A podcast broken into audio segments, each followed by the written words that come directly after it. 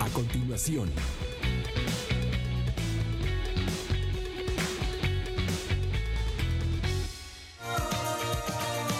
Mega Canal. ¿Cómo está usted? Le agradezco que nos acompañe esta mañana en Mega Noticias Colima. Ya lo sabe, estamos transmitiendo totalmente en vivo para usted a través del canal 151 de Megacable. También, también estamos por eh, Facebook Live. Ya lo saben, esta red social de Facebook estamos como Mega Noticias Colima. Y también estamos grabando este contenido para que usted lo escuche eso de las 11.40, 11.50 de la mañana a través de la plataforma de Spotify.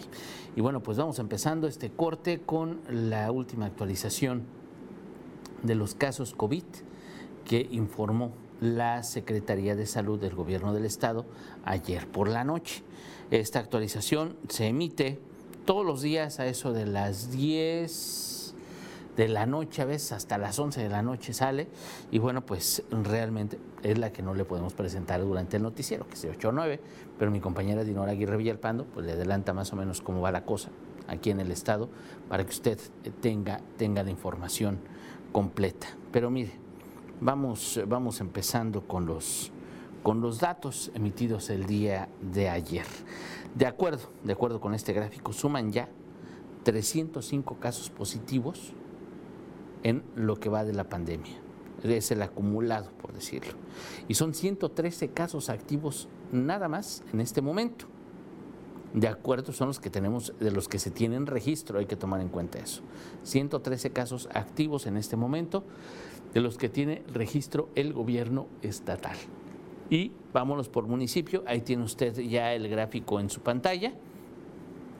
Obviamente Manzanillo está a la cabeza, con los contagios, son 84 casos activos contra 27, 27 casos sospechosos en este momento allá en el municipio de Manzanillo.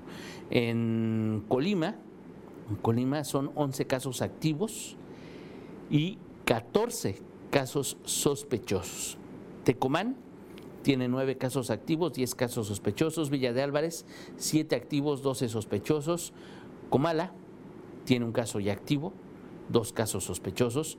Ixtlahuacán, que también se mantenía limpio, pues en este momento tiene un activo. Eh, Cuauhtémoc tiene dos casos activos, Minatitlán un caso activo, Armería tiene un caso activo, perdón, casos sospechosos. Minatitlán tiene caso sospechoso y Armería tiene también un caso sospechoso en este momento, no tienen casos activos. Pues realmente así es como va avanzando COVID-19 en el estado. Ya en este momento suman 42 personas que han perdido la vida en la entidad, tres de ellas en Tecomán, tres más en Armería, dos en Villa de Álvarez, tres en la capital del estado, uno en Coquimatlán y bueno, pues en Manzanillo. Manzanillo suma ya 28 personas que han perdido la vida por COVID-19. Esa es la realidad que tenemos en el estado en este, en este momento. Ahí tiene usted los datos, los datos no nos van a dejar mentir. Y bueno, pues así van funcionando. Ayer por la noche ya le informábamos pues las estrategias las estrategias que tienen eh, eh, las iglesias, eh, luego de que, bueno, pues aquí en el ayuntamiento, el ayuntamiento de Colima, bueno, de acuerdo con la fase 2 que inició ayer aquí en la capital del estado, de acuerdo, obviamente, pues con los criterios del alcalde, de sus funcionarios, del cabildo, bueno, pues ya podían empezar la reactivación, la reactivación económica además de los negocios no esenciales, eh, también, por ejemplo, ya desde ayer gimnasios, salones de fiestas y obviamente eh, centros de culto, parroquias, templos, eh, lugares para hacer actividades religiosas. Y bueno, pues platicábamos, usted seguramente lo vio ayer en el informativo de la noche con mi compañera Dinora Aguirre Villalpando, platicábamos precisamente con representantes de diferentes eh, cultos, platicábamos con testigos de Jehová, con cristianos, platicábamos también con católicos desde la semana pasada, eh, con representantes, y bueno, pues no, no, van a, abrir, no van a reabrir sus templos, sus centros de culto, durante estos días, incluso mencionaba el, obispo, mencionaba la Iglesia Católica, que pues no iba a ser ni siquiera junio ni julio, posiblemente hasta agosto, hasta agosto retomen actividades en la Iglesia Católica y regresen las personas a los templos, hasta agosto.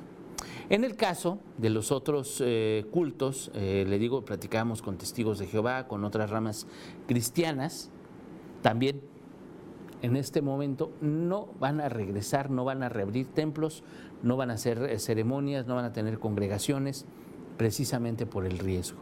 Es demasiado alto. La verdad es que por los datos no mienten, las estadísticas ahí están y efectivamente el riesgo existe.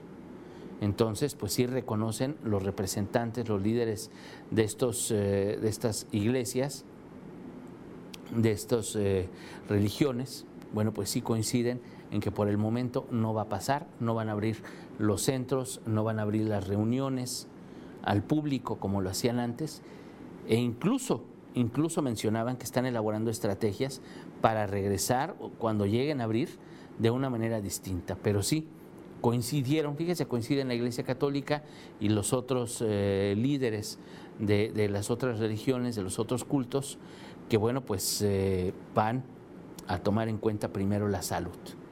Obviamente en este momento están trabajando de manera virtual, están eh, pues haciendo sus labores, están evangelizando, están haciendo todo lo que tienen que hacer, pero de manera virtual. Hacen sus reuniones hasta por Zoom, por WhatsApp, por lo que sea, pero así es como están trabajando, así continuarán por lo menos, por lo menos lo que resta de este mes y posiblemente también julio.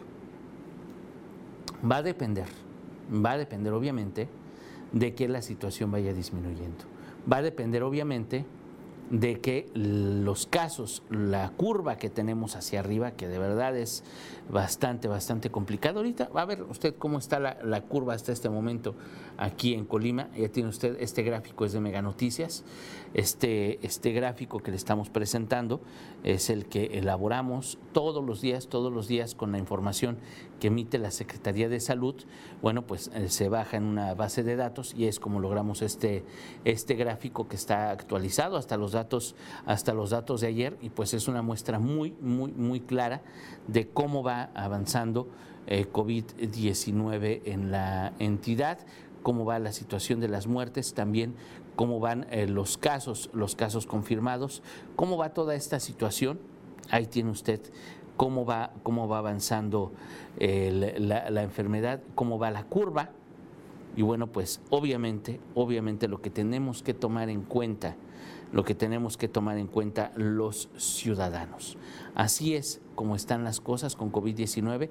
Ahí tiene usted en este, en este, en este gráfico cuál es, cuál es la situación que tenemos hasta este momento en Colima y cómo no, no podemos bajar la guardia, cómo no podemos eh, pues aventar ahora sí que las, las, las palomas al vuelo, porque estamos viendo que la situación pues sí es sumamente delicada. En los números, pues en los números ahí lo tiene usted eh, totalmente en, el, gráfico, son 305 casos hasta, hasta ayer, que son los casos confirmados, los casos activos 113 113 casos activos hasta este momento. Y de personas fallecidas son las 42. Así es como ha avanzado esta enfermedad y bueno, pues en las iglesias, los cultos religiosos pues han determinado que por lo menos julio, junio y prácticamente julio no van a regresar. Se dan cuenta cómo están las cosas.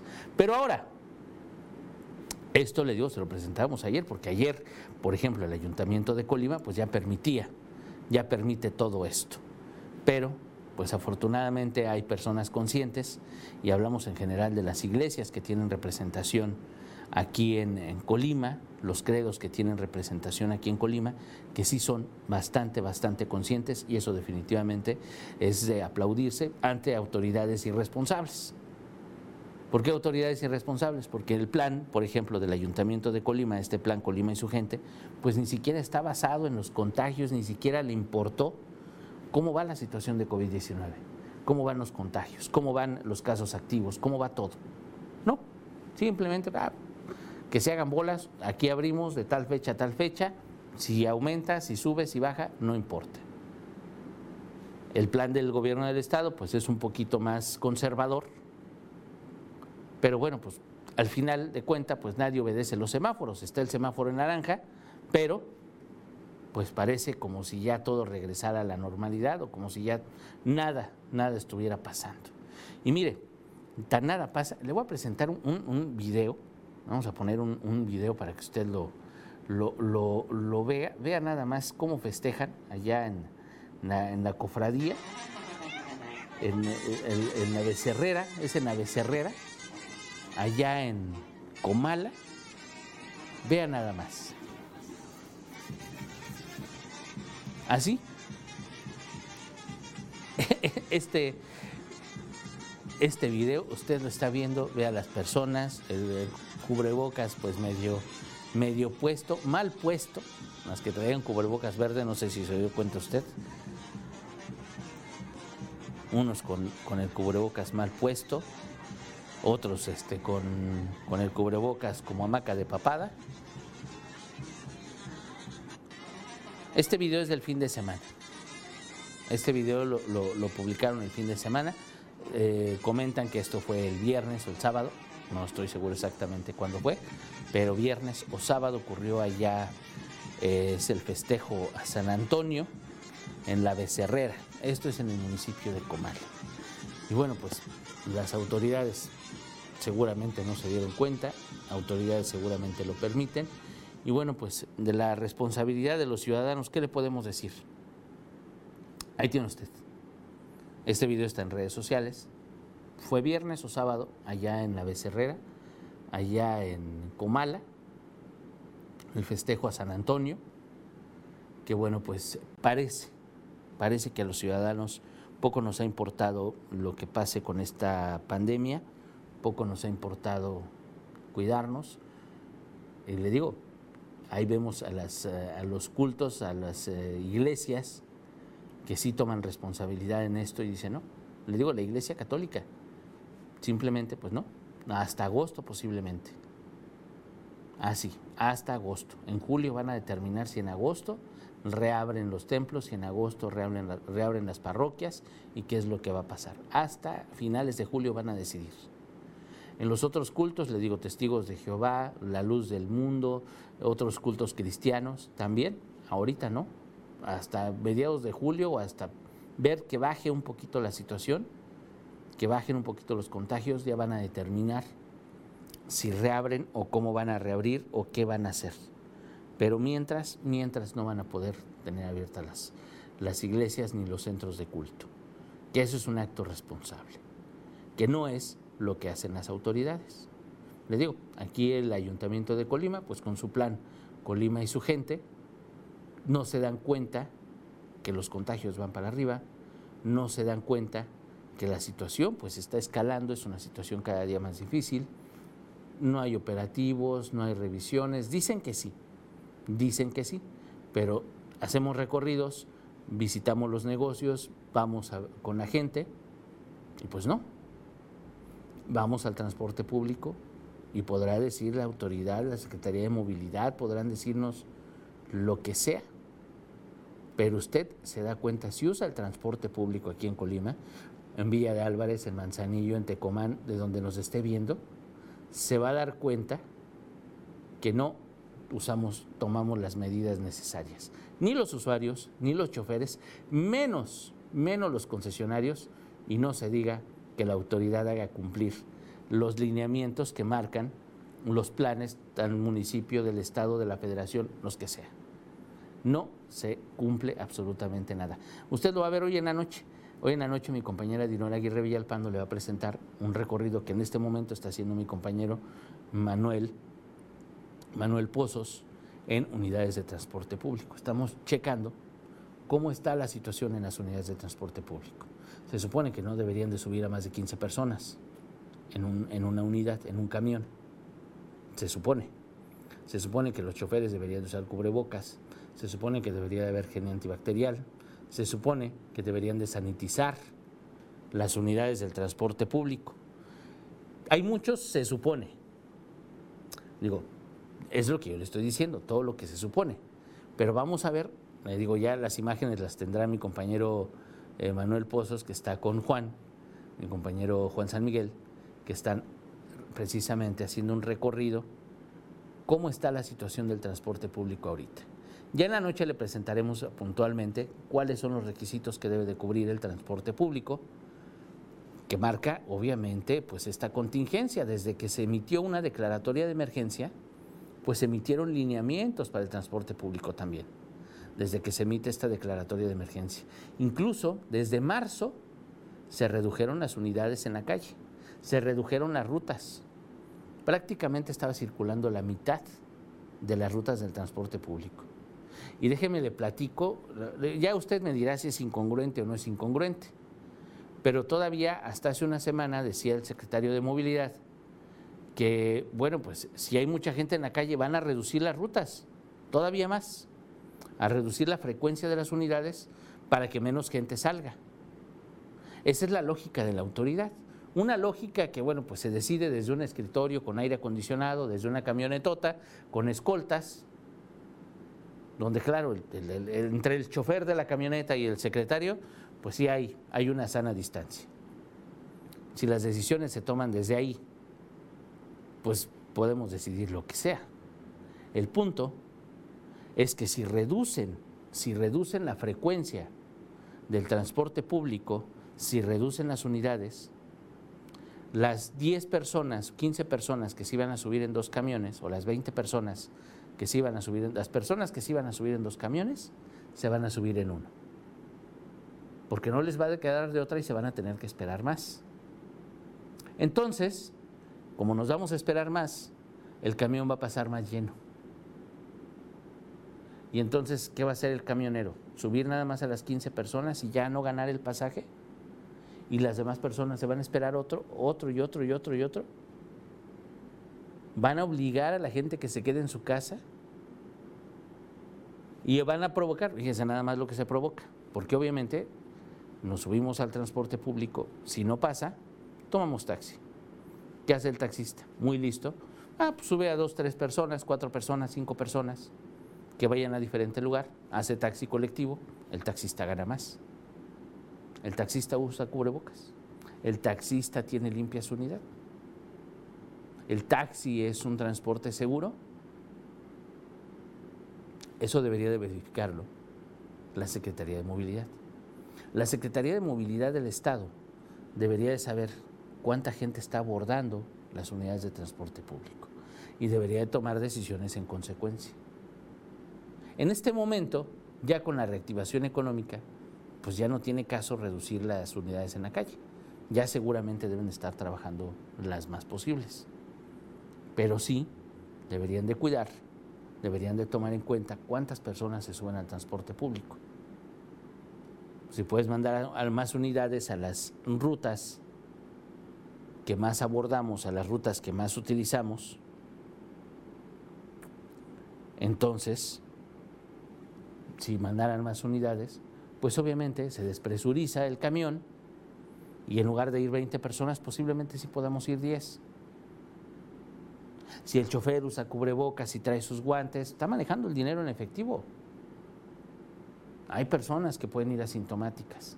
Si yo como usuario uso cubrebocas para subir al transporte público, pues va a ser más seguro, un poco más seguro. Son ciertas medidas. Si el chofer se pone con que hay que usar, hay que usar cubrebocas, hay que usar cubrebocas, pues él tendría que que, hablar con el ejemplo, que es lo que no pasa, que es lo que no vemos. Hoy en la noche va a haber este recorrido que, que, le digo está haciendo mi compañero Manuel Pozos y nos vamos a dar cuenta cómo está operando el transporte público, que ha sido un factor muy importante.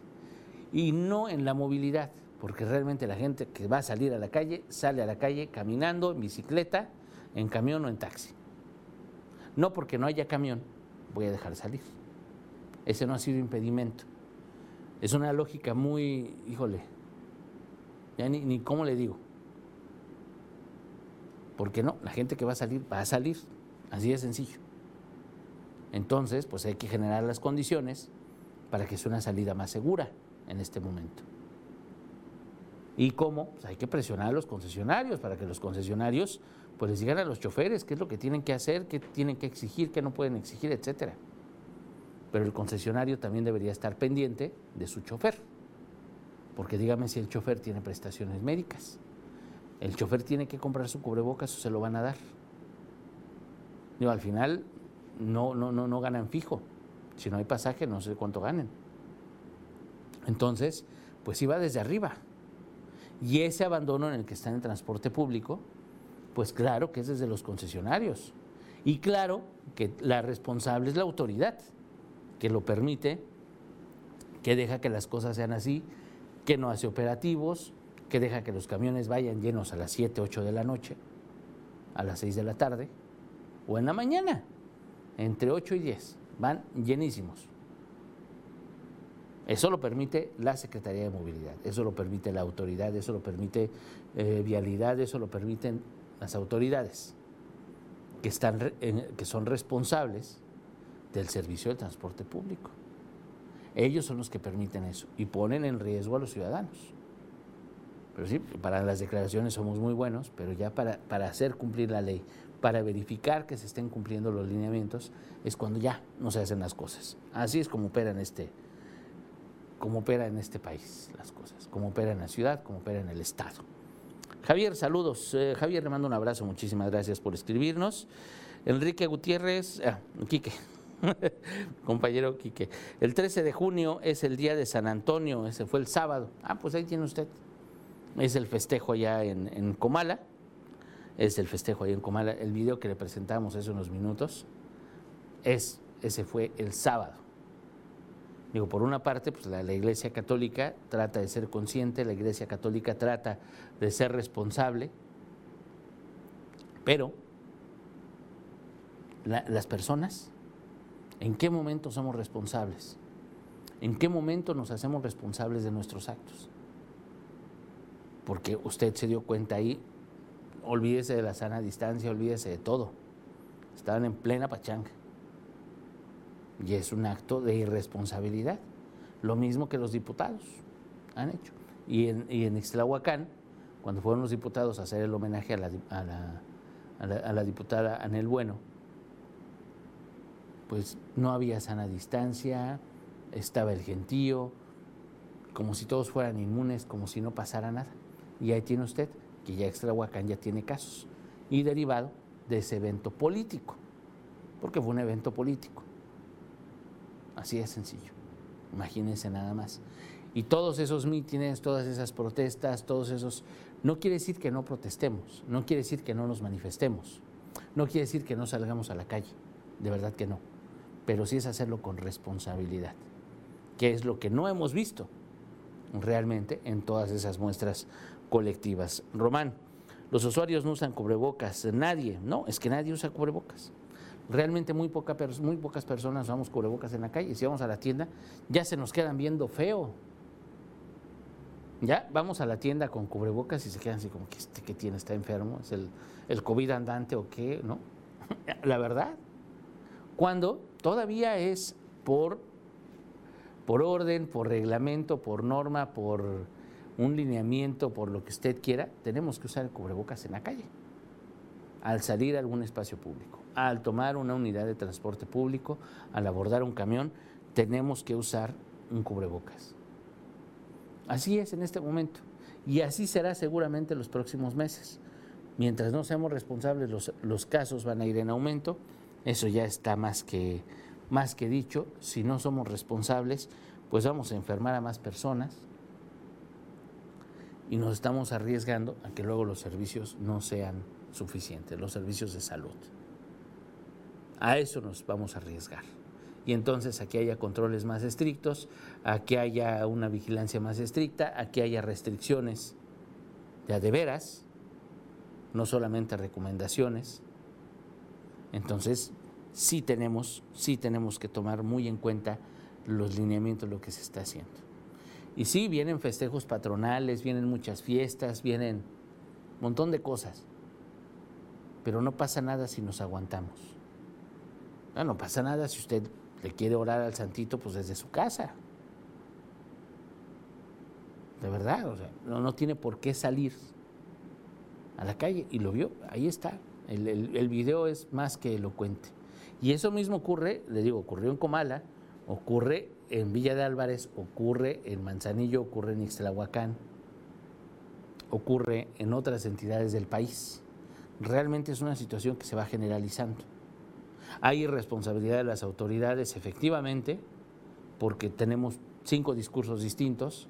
Hay irresponsabilidad de los empresarios, efectivamente, porque no cuidan a sus trabajadores, claro. Y hay irresponsabilidad de nosotros como ciudadanos. ¿Cuál es el resultado? Pues ahí lo tiene usted en las estadísticas.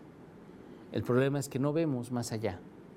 Hasta que la estadística no sea alguien que conocemos, hasta que la estadística no seamos nosotros mismos y nos cueste la vida. Así de sencillo. Entonces, pues ahí tiene, ahí tiene usted. Hoy le hablaremos del transporte público. Ayer le hablábamos de las iglesias, le hablábamos de estas congregaciones religiosas que, bueno, pues no pretenden realizarse por lo menos lo que queda de este mes, posiblemente el otro tampoco, para hacernos a la idea, para hacernos a la idea de si usted tiene algún evento, lo que sea, pues vea cómo lo puede hacer con poquititas personas, pero los templos seguirán cerrados. Entonces, tómelo muy, muy, muy en cuenta y pues evítese, evítese los riesgos. Récele al santo desde su casa, evite las, las, las, congregaciones, los tumultos. De verdad que es muy importante. Se lo diremos todos los días, aunque, aunque ya le cansemos. De verdad, ¿para qué le digo que no? Sí, sí, sí es cansado definitivamente el mismo discurso, pero créame que es por salud. Es para que las cosas mejoren para que esta realidad nueva, distinta o como usted quiera verla, pues nos pegue de la mejor manera posible, podamos salir de la mejor manera posible, podamos retomar nuestras actividades de la mejor manera posible, no desde un hospital, no desde el aislamiento, que eso es verdaderamente complicado y es verdaderamente grave. Hay que voltear a ver al Estado de México, a la Ciudad de México, hay que voltear a ver a otros estados, que mire, hacen política con todo ¿De qué sirve un semáforo si luego al final la jefa de gobierno pues negocia con el gobierno federal y su semáforo que debería estar en rojo pues ya pasa automáticamente a naranja?